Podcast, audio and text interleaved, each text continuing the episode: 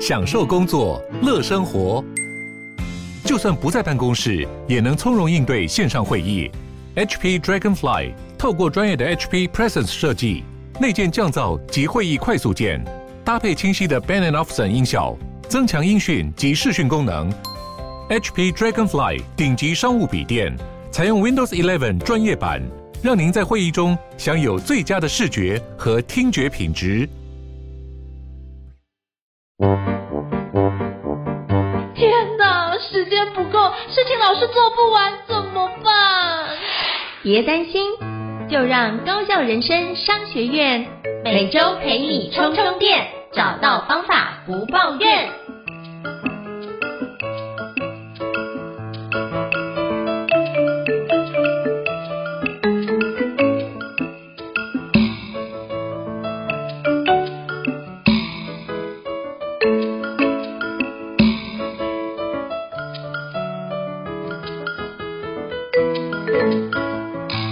大家好，我是赵英成，欢迎大家来到高效人生商学院 Podcast 的新书访谈的节目。今天我们要聊一本非常特别的书，呃，而且我觉得这本书是对很多的学子有非常大的帮助，叫做《从读书到考试，你可以更好，找回动力，高效学习，提高成就感的学霸五大科制胜笔记》哦。那这本书在各大的那个网络书店都卖得非常非常好哦。那今天要访谈的嘉宾呢，就是这本书的作者之一，就是呢。Pick Bowman 创办人未央 Winter，那是不是让我们欢迎 Winter 好不好？Hi Winter，你好。啊，赵老师好，大家好，我是未央。哎，未央你你好，那是不是可以邀请未央跟我们的听众简单做一下自我介绍，让大家可以多认识你一点呢？好，嗯，大家好，我是魏阳，然后我是一女中，然后成大气管心理毕业的，然后目前呢，我有开设就是自己比较关于教育心理的 YouTube 频道，然后还有写作，然后目前只出版了一本书这样。嗯，大概在做这些事。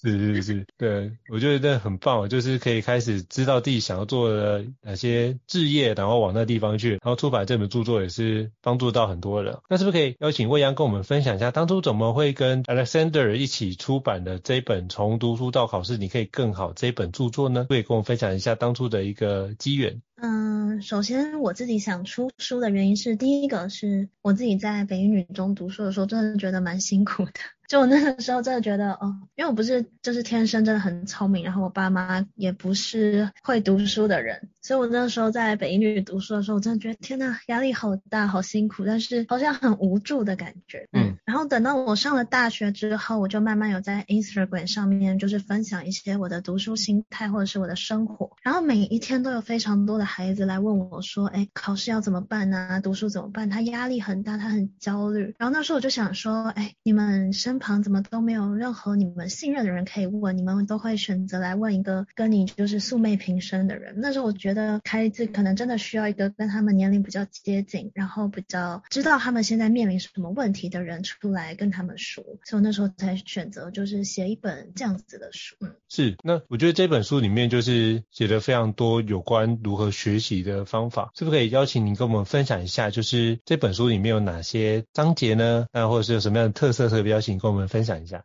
嗯，这本书我那时候在写的时候，就是因为市面上当然还是有很多就是关于读书考试的书。嗯，但这本书就是分为上下，就是两个部分。第一个一大部分就是关于我自己的成长的历程，还有一些心态，就是我希望它比较软性，嗯、就是可以告诉孩子说，啊，我自己真的也不是那么顺遂的上来的。就是每一个你们看到就是闪亮亮的人啊，你们所谓的学霸，其实我们也都有失败的时候。然后后面后半部我们才去跟他们说，哦，我们这样一路考上来，因为呃，战华他是台大医科的嘛，他考了满级分。然后我自己不是，我自己没有考得那么好，所以在写书的过程中，我们可能就会去讨论说，哎，当初我自己可能哪边错了，然后他的可能比较正确，我们就可以知道说，哎，应该跟孩子讲怎么样子的方式会比较更顺应现在这个时代。是，呃，我看你们书就觉得，哎，就让我想起我以前在读中学时期的相关的记忆，就发现哇，那个东西又回来。所以其实我觉得你这个谦虚啊，你这也是读了很好的学校，也读了很好的科系。那我觉得。这真的是各自兴趣的不一样，但是我觉得你读心理系或者是企管系，也是把自己很多的一个自己期待的一个内容，那自我探索的部分可以做得更完整，也是很棒的一个环节。所以我觉得你从这本书里面，其实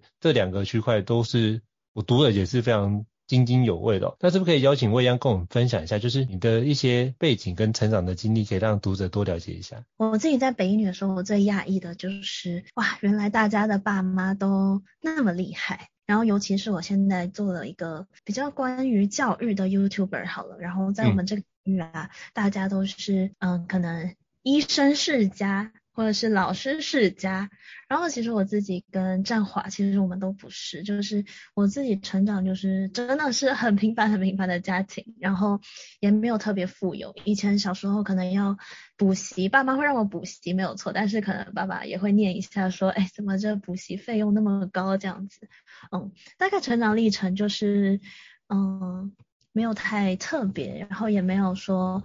呃，爸爸妈妈一定要求我怎么样子的课业，但我从小可能就真的比较励志，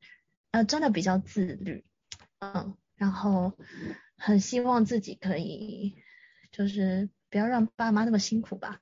这样，一直是这样子的想法，然后这样读起来的。我觉得这个角度是一个非常棒的角度，就是没有资源，可是我们一样可以透过教育去让我们自己有不一样的可能性。所以我觉得真的是很棒，就是透过这个方式可以用不同角度成就彼此，或者是让这个部分回应，就是哎，我们就算没有这样的一个家庭教育，我们一样可以透过自身的努力。我觉得你在这个地方树立一个非常棒的一个典范，让后面的就是不管是学弟妹也好，或者其他的觉得这件事学习有挫折，你可以可以跟他们分享这件事情，我觉得都是一个很好。起到一个非常好的一个呃激励的作用，就是这件事情是可以达到的。那我可以，我也相信你们可以的状态。我觉得非常感谢你的这段的一个分享。所以重点不是那个你的背景，重点是你能不能透过这个努力，让你的学习的效果更好的提升，这是一个绝对达得到的一个环节。那还有没有什么样的内容想要跟我们分享一下？就是这本书里面，就是你觉得呃有没有让你觉得印象特别深刻的一个小故事呢，或是一个章节？那可能就讲一下我跟战华的共识吧，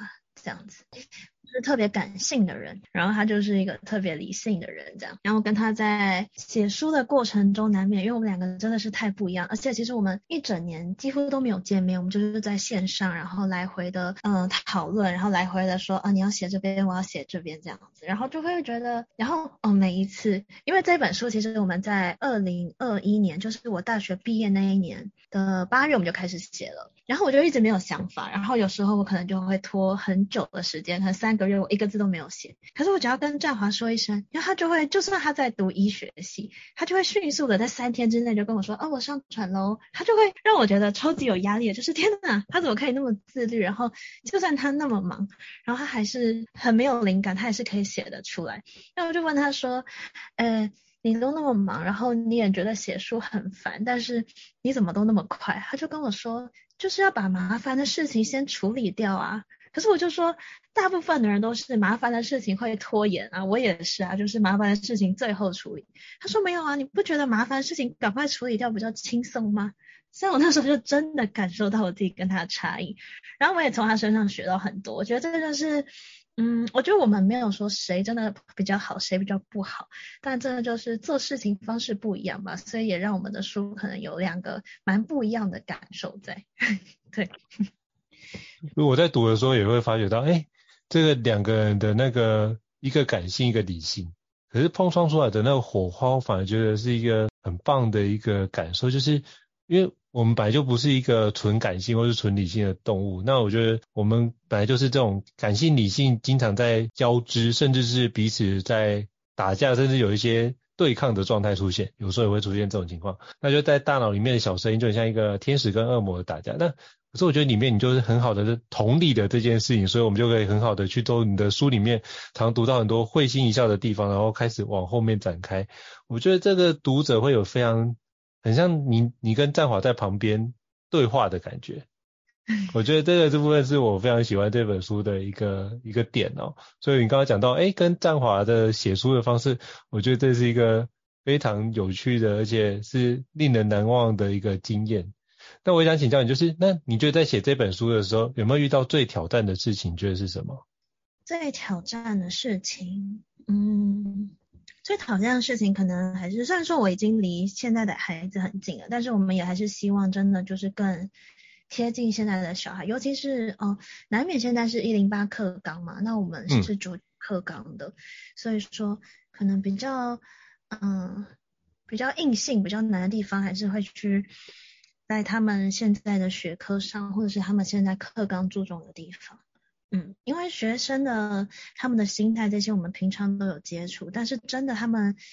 学校比较硬性的要求啊，或者是他们现在学习的内容这种东西，很常在变换的。我们可能真的花了蛮多时间去看题目啊，然后看他们现在在读什么的。嗯，因为课纲的转换版就是会让整个考试的形态，或者是后面因应的重点的形态也会不一样。嗯，所以这，所以你们那就重新调整了很多的内容。因为我看后面有五大科的一个笔记嘛，那这件事情你就重新的再梳理，所以我相信一定花费非常多的时间在梳理这件事情啊。我看他笔记的时候，我真的觉得哇。这些事情真的是很棒，就是虽然说只有一部分，因为没办法把整本整个科目都放进去，可是我可以看出来那个逻辑跟脉络是一个非常清楚，而且是容易懂的环节。就像我这么多年没有碰的那些资讯，我还是可以透过你们笔记快速的去了解现代整理的内容，所以我觉得你们笔记真的是做得很棒的一个环节。那我觉得这一定花非常多的力气。那我觉得这件事情应该对对很多的。读者只要透过模仿你们的笔记，应该可以产生很大的一个进步的作用。所以我觉得，不管有没有呃有机会去上到你们的课程，我觉得可以透过你的书，也可以对他产生很棒的一个影响。这也是我觉得成为作者是一件很开心的事情啊。那我也想请教，就是未央，那既然讨论到书的内容，我也想请教有关书的一区块，就是就你的看法，或者是你从那个呃。在跟很多的孩子对话的过程，你觉得一般孩子学习或读书没有效率，通常是在哪个地方出现的问题呢？嗯，这我有自己的想法，就是因为我自己以前也并不是一个就真的很有效率的人，这样。那我觉得效率难免就是你一定是找对了方法，然后你已经知道该怎么操作这件事情，才会慢慢的开始有效率。嗯、但是，嗯，我觉得最大的问题是很多人着重，就很多孩子他着重在要找什么方法，他们好像觉得。要找到一个真的很棒的方法，我就可以有效率，或者是我只要找到一个对的读书方式呢，我就可以考一百分。但我觉得找方法不是一件重点，重点是，哎，你找到这个方法后，你有确实的去执行它。但是很多人其实忽略了执行跟练习的这个环节嘛，变成说他们不断的在搜寻方法，哎，我好像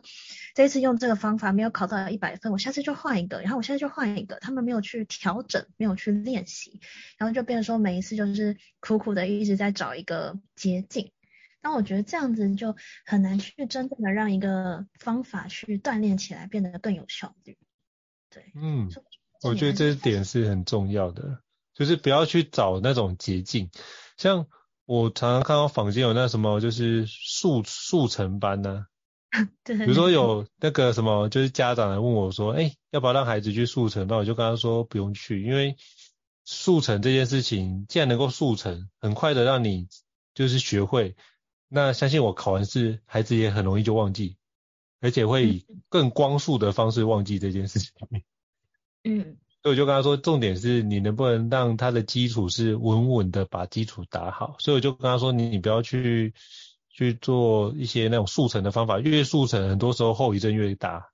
因为你发觉，哎，这个我既然都能够速成，如果这样成功，那你就会思考的是，那以后就不要读了，我就全部去参加这些速成班就好。所以你后面的基础反而会打得更差。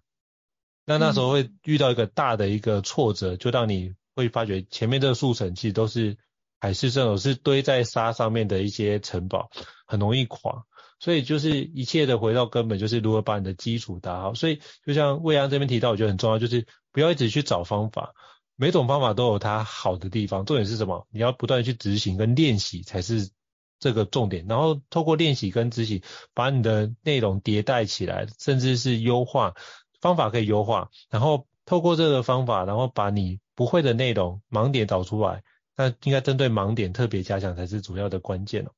我觉得未央做了一个非常好的提醒。大家想请教未央，就是不同的科目有不同的学习方法，是不是可以邀请你跟我们分享一下？通常你觉得主科该怎么学习比较好呢？嗯，主科的话就是国英数三科嘛。那我觉得属于文科的国文跟英文，当然就很就是。还是不变的，真的就是需要时间的累积。我自己的国文算是一直以来都比较好的，但是因为就是可能在一女中的时候，或者是在国中的时候，就一直有慢慢的可能在写一些作文啊，或者是有看一些书，所以我并没有花太多时间去准对。然后我们在高中的时候也是，嗯，可能一到学校就先写三篇的阅读测验，就是每天就做这样小小的练习。其实我觉得好像并不需要在大考前就花非常非常大的力气，就是我觉得它真的是一个可以靠平时一点一点累积起来的，嗯。然后不管是其他的题型，字音字形也好，或者是字义也好，像战华说的，他觉得这些东西，你就是每天看三个，每天看三个，这样子其实大考时就是不用紧张的。那我相信英文应该也是这样子操作，就不会有太大的焦虑感。嗯，对。那数学的话，嗯，那数学的话就是。嗯、我自己数学的时候，我那时候在看战华写，因为数学的那个章节是战华写的。我那时候觉得我出现了一个最大问题，就是我在。学校写数学的时候，我并没有那么大的一个系统去思考数学，就是我可能会觉得这个章节这个题目，然后我这个题目就要练习好，然后来订正过后呢，就跳到下个题目，然后再订正。可是我并没有把所有的题目串联起来说，哦，这一个单元，比如说矩阵这个单元，它的核心是什么？然后我应该要知道，嗯、呃，它主要的公式是什么？然后呢，会有什么样子的变化？可是我发现，嗯、呃，占华在高中读书的时候，他就很明确的知道说，哦，这个章节。节的主要的大纲系统，然后脉络，然后他都是先知道这些事情以后呢，他才会去做题目。所以说，嗯，我那时候觉得我自己做的最大的错失就是，我觉得可能只要练习很多题目，然后我就可以，嗯，数学考得很好，但应该算是。但如果以占华的说法来说，应该是要很精准的去练习题目，或者是你真的已经很了解课程的内容之后再去做题目，这样子才是有加分的。对，所以如果现在给小朋友的建议的话，学习数学一样就是从最基本的开始。如果说真的最基本的不会，就是有耐心的给自己一点时间，就是从最基本的嗯、呃、建筑起来，我相信还是会比你的紧张跟焦虑狂刷题目来的好。是是是，因为数学就像之前我们讲过一句话，就数学不会就是不会。对，那重点是什么？就是你把题目背在手，如果他换个出题的方式，你可能还是不会。所以还是要回归最基本的原理原则，把它搞懂之后，再逐步的往下推进。就像我记得我们班考上那个台大医学系或是阳明医学系的同学啊，他基本上没有什么参考书，他就是把课本的。做概念都念到滚瓜烂熟，而且就是做推导，它都非常的容易推导出来。那之后做一个练习题，就是一本参考书做个练习，就这样也没有补习哦。所以我就觉得很多时候是回归基本的一个框架的内容，把基本的内容搞定才是一个主要的方法。那其实非常感谢未央的分享。那其实我想请教未央，就是呃，包含这些你里面有提到的，就是素养能力啊，那是不是可以邀请你跟我分享一下？一般的那个年轻学子要怎么培养这个素养能力呢？以及素养能力是什么？是不是可以邀请你跟我们分享一下这段？我自己那个时候，我们也在研究那一零八课纲的时候，就一直提到素养、素养、素养。然后，因为我平常很常跟很多孩子接触，嗯、但我发现他们就是把素养当成一个功课，因为他们如果他们现在已经国高中了，根本就没有时间去慢慢的这样培养素养。那我自己在看素养的话，如果说这边有比较。家长或者是年纪比较小的孩子的话，素养他们最强调的有一个很核心的能力是批判性思考嘛。他们说他们希望他们可以做出批判性的一些想法或者是回答。那我觉得你需要有批判性的思考这件事情，最基本的根本就是你必须要有你脑中的一个资料库。这有点像是，嗯、呃，我们今天在读书的时候。我曾经有跟大家讲过，就是你要去意识到你自己知识空白的那一块，就好比说，嗯，我那时候举例是，我对于那个相对论真的很不了解，但是我大概知道相对论就是跟光速有关，然后跟速度、重量有关。我知道我自己对于相对论不是很了解，但是我知道这一块是空白的，我努力去弥，嗯、填补它，然后让我的知识有一定的基础之后，我就可以去做出。更批判性的思考，所以我觉得，如果说你今天想要有素养跟做出一些自己的想法的话，我觉得最基本的就是很简单的广博涉略吧，就是让你的所有的知识，就是当你有问题的时候，你就去填补它，然后让你自己的基本的基本盘越来越多的时候，其实我觉得，嗯、所谓的素养跟批判性思考这些东西是会就是应运而生的，它并不是有一套方法然后就会突然出现的。嗯，但这可能就是需要花比较多一点的时间，就是对，没错。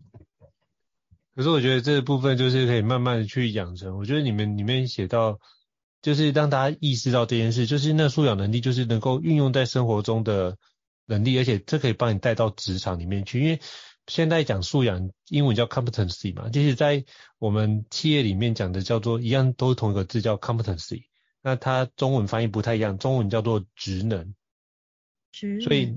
就是学生的翻素养，我们翻职职能是什么？你在这个职务上所需要的能力，嗯，怎么可以让你可以在这胜任这个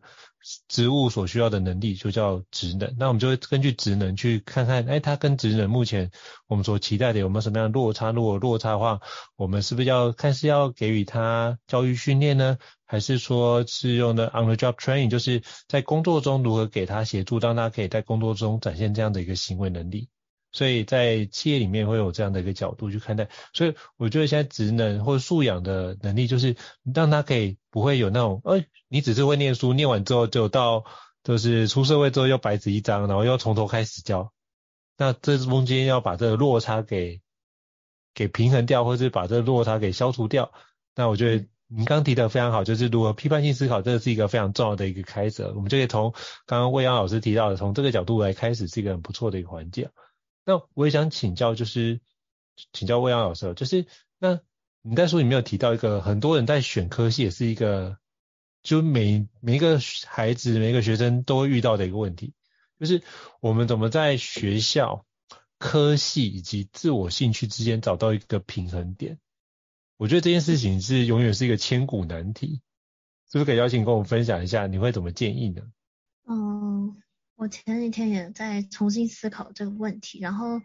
当然我没有办法跟孩子说，你就选你爸妈要的，或者是说就跟他们选，跟他们说你选你的兴趣，因为比如说有些人的兴趣就是画画，然后我们就会担心说画画是不是在台湾比较难找工作？如果我的兴趣是历史，我是不是根本找不到工作？所以我觉得这个问题真的，嗯，非常非常的 困难。对，然后对于年纪比较小的孩子，我会跟他说，你有没有嗯折中一点的方法呢？就是好比说，你现在的确有你想要做的事情，但是你当然读书考试这件事情是义务嘛，所以你可以先做。但是等到你上了大学之后，你是不是可以兼顾？就所谓的兼顾，或者是说，你真的相信自己有能力去。让嗯你的兴趣更好，我觉得第一个就是选择现实嘛。那你是不是可以在嗯不是选择你自己喜欢的兴趣，你还是很你还是能够快乐？我觉得如果说你可以找到一样生活中的意义或生活中的价值的话，我觉得选择现实也不是一件不行的事情。但如果说你想选择兴趣的话，那我觉得任何人都应该相信自己可以让自己的兴趣做得很好，因为我觉得每个。领域也都有自己顶尖的人才，我也会跟他们说，我那个时候选择做教育的时候，天呐，这个比一般的那种 文科还要更困难吧？就是尤其你我还没有要去考一个教职，但是我觉得我现在其实做的还算是可以，就是起码不会说不会说就是真的没有收入什么的，所以我觉得如果你要选择自己的兴趣的话，就是相信自己可以做得到，因为我觉得真的在现在这个时代。成功的方法很多，然后机会也可以自己去找到。嗯，当然这是很难的问题。嗯、对，对，真的不容易，因为其实包含很多的家长在思考科系的时候，常常是用我们的角度在思考，可能说哦，呃，这样的科系啊，以后比较好找工作。嗯。对对，那某些科系可能就比较难找工作，可能会用这个部分当个出发点。可这比较像是从现在的状态去看，可是，嗯，当他毕业的时候，又是这个世界又变成另外一个世界的时候，就不一定。对，这就是我们看不到那种不确定性的感觉吧？我想。对对，所以我后来都跟孩子分享，哎，我们可不可以讨论出一个框架？那科系跟科系，我们可以邀请长辈。是，比如说，可不可以介绍，通过他的脉去连接到这个科技到底未来在做什么？我们可不可以多多去探索这样未来他们在做的事情？做这件事情，哎，发觉也很有趣。那我是不是可以把这个环节去做个展开或做个连接，然后让我自己不会只是凭空想象，而更实际的去接触，得到更多的资讯，然后做出来的选择就比较不会后悔。但我像我自己也是念心理系的，然后我念心理系也觉得刚开始我没有念心理系，也是想说能不能考医学系，但我大学联考就刚好没有考好，所以后来就呃就选了一个。跟人比较有关系的，后来就跑去念医呃心理系啊。可是我后来发觉，那个联考没有考好，反而是我的一份礼物，反而不是一种挫折，是在于呃我后来发觉我个性不太适合念医学系。嗯，对，所以就发觉，哎，这件事情你如何去把这些转换出来？而且我也很感谢心理系给我的。锻炼就是我花很多时间去了解我自己的状态，所以我知道说，哦，我比较偏向喜欢的是商业的类别，所以我就往这个地方领域去走，所以我就后来就工作了几年之后，就去国外念了商学院。但我后来发觉这样的发展比较适合我的个性，所以我觉得，呃，如果你当初不知道你要做什么，没关系啊，就一样可以做很多的学习，慢慢的去让自己调整。人生很长，不会只有这么。一一次考试就决定你的一辈子，通常不会啊，所以你也可以多一点的去探索，让自己找到你自己有兴趣，然后以它为志业的环节。这我也想到就是 Echo 刚刚就是未央这边分享到的一些环节内容。那最后也想请教未央，就是不知道就是哪个地方可以知道你们的新书的分享会呢，或是有什么样的演讲资讯？如果听众好奇或想要了解的话，可以从哪个地方得到呢？嗯，我会把我所有就是演讲的时间地点都公布在我的 Instagram 上，跟嗯、呃、主要是 Instagram 上，然后比较大型的我会公布在 YouTube 还有 Facebook 上。那有一些关于真的是新书分享会的话，就是从出版社，就是写乐出版那边也都可以看到。嗯。好，没问题。那到时候把那个你的 IG 跟那个出版社那边资讯，到时候放到这几个 Podcast 上面。那我想要跟您请教，就是因为你现在要做一个叫做 Pick Moment，那是不是可以邀请你跟我们分享一下 Pick Moment 是一个什么样的一个网站呢？嗯，我当初觉得很简单，当初我就觉得我要想要做时髦读书这件事情，就我觉得时髦读书，嗯，因为我觉得在台湾孩子或者是。就是就连我刚刚开始出来的时候，大家就会觉得天哪，这个女生怎么没有那种？连我爸妈都会这样讲，就是说，那那个读书人怎么可以，就是应该要穿牛仔裤配嗯白 T 恤啊？就是 刚开始我爸妈就一直说你就是要这样子的，然后就觉得天哪，怎么感觉读书这件事情在台湾社会给孩子的印象还是嗯很枯燥、很乏味、很痛苦，所以我那时候就。当然，但是现在还在建立，还没有真的做到。但是我希望这个品牌就会是，嗯，它会是很青春、很年轻的，然后它会真的给孩子一些，嗯、比较他们需要的东西。就像我们现在有笔记，然后可能开始会出一些小小的他们读书会需要用到的东西。当然，我真的自己还在思考，所以我希望是推广时髦读书这件事情。对，对，我觉得你在网站上面我看到非常多，包含是呃有笔记的部分嘛，那也会，如果你刚刚讲时髦读书，我就觉得，哎，对啊，为什么读书一定要非常枯燥，可以用非常 fashion 的方式读？我觉得这是一个很好的开始啊。而且重点是什么？你要，我觉得，我觉得你的那个网站，我觉得我看到一个非常重要的一点，就是你要让学习觉得变成有趣。因为我发觉很多我认识的朋友，就是就算念医学系哦，他都说他。读书就读到他大学毕业，得到就是专科执照之后，他就不会读书了。嗯，那我发觉很多人都觉得读书是一件很痛苦的事，可是你会发觉，在教育领域都会跟你说一件事，就是呃，我们要终身学习啊，你要一辈子都学习。可是如果你不不开心，怎么学习得下去呢？所以我觉得你在提倡的一个非常重要的概念，就是起码他要觉得学习这件事情的是开心的，不要你的学习胃口不要被考试给打坏。你要保持那份对于学习的悸动跟初衷是很重要，所以我看你的网站觉得哇，很棒啊！有人开始要提倡就是，不管是时髦学习或者是开心学习这件事情，我觉得都是可以用不同的角度去让更多的学子享受学习这件事情。所以我非常期待你可以带领更多，给更多的学子更好的一个带领这样子。那是不是也可以跟我们分享一下，就是？因为我看你有同时斜杠做 YouTuber，那我觉得可以跟我分享一下那你的 YouTuber 以及你做 YouTuber 的心情，好不好？嗯，刚开始我真的觉得进入教育这个领域就是误打误撞，因为我第一支影片拍北一女师大的读书方法嘛，我那时候只是觉得我大概。嗯，能拍的就有这个，所以我那时候就是因为很多人问我问题，想想说好吧，你们别问了，以后你们就去看这支影片，真的别问我了这样，所以我就拍了那支影片，然后之后。有一段时间很迷茫，就是在我拍完第一支影片之后，我就不知道我要拍什么，所以那一年我就只有接夜配，几乎我所有的影片都只有接夜配。然后慢慢的后来我就找到了，我说我要出一个计计划，叫做一百天变好计划嘛，就讲了所有我觉得我自己应该。我自己哦，应该说，我讲了很多，我觉得我自己也在学习的东西。因为好比说，我自己也不够有自信，所以我第一个就先讲自信。然后接下来，我觉得我最近做事也很没有动机，我也讲动机。我原则上就是希望把自己也在学习的过程拍出来吧。然后我怎么学习的，就。一代告就是一并告诉大家，所有我觉得能让自己变得更好的事情。然后现在对我来说，拍 YouTube 就没有任何压力，就是因为就是记录我自己成长的过程。然后我希望大家可以需要的话，就可以跟我一起，反正我也在进步这样。我觉得这很棒的一个角度，就是透过记录自己的一个成长的历程，我觉得也不用有压力去担心自己没有想法。你的生活中。一定会遇到很多新的事情，所以我看了好几集哦，我真的觉得，哎，对，是可以感受到你的不一样。